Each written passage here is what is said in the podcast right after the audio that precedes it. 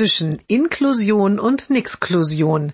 Jeden Montag eine neue Geschichte im Blog von Kirsten mal zwei. Heute Sommer Special 2. Szene auf dem Schulhof, die Sonne scheint. Ein großes Nixklusionsmännchen sagt, hm, das Mädchen will heute gar nicht mit dem Ball spielen. Man sieht das Mädchen mit heruntergezogenen Mundwinkeln und einen Ball am Boden. Im zweiten Bild sagt das große Männchen und auch nichts essen. Man sieht das Mädchen und eine Brotbox am Boden. Im dritten Bild sagt das große Männchen und auch nicht bei den Klassenkameraden sein. Man sieht das Mädchen und eine Gruppe von Kindern weiter weg.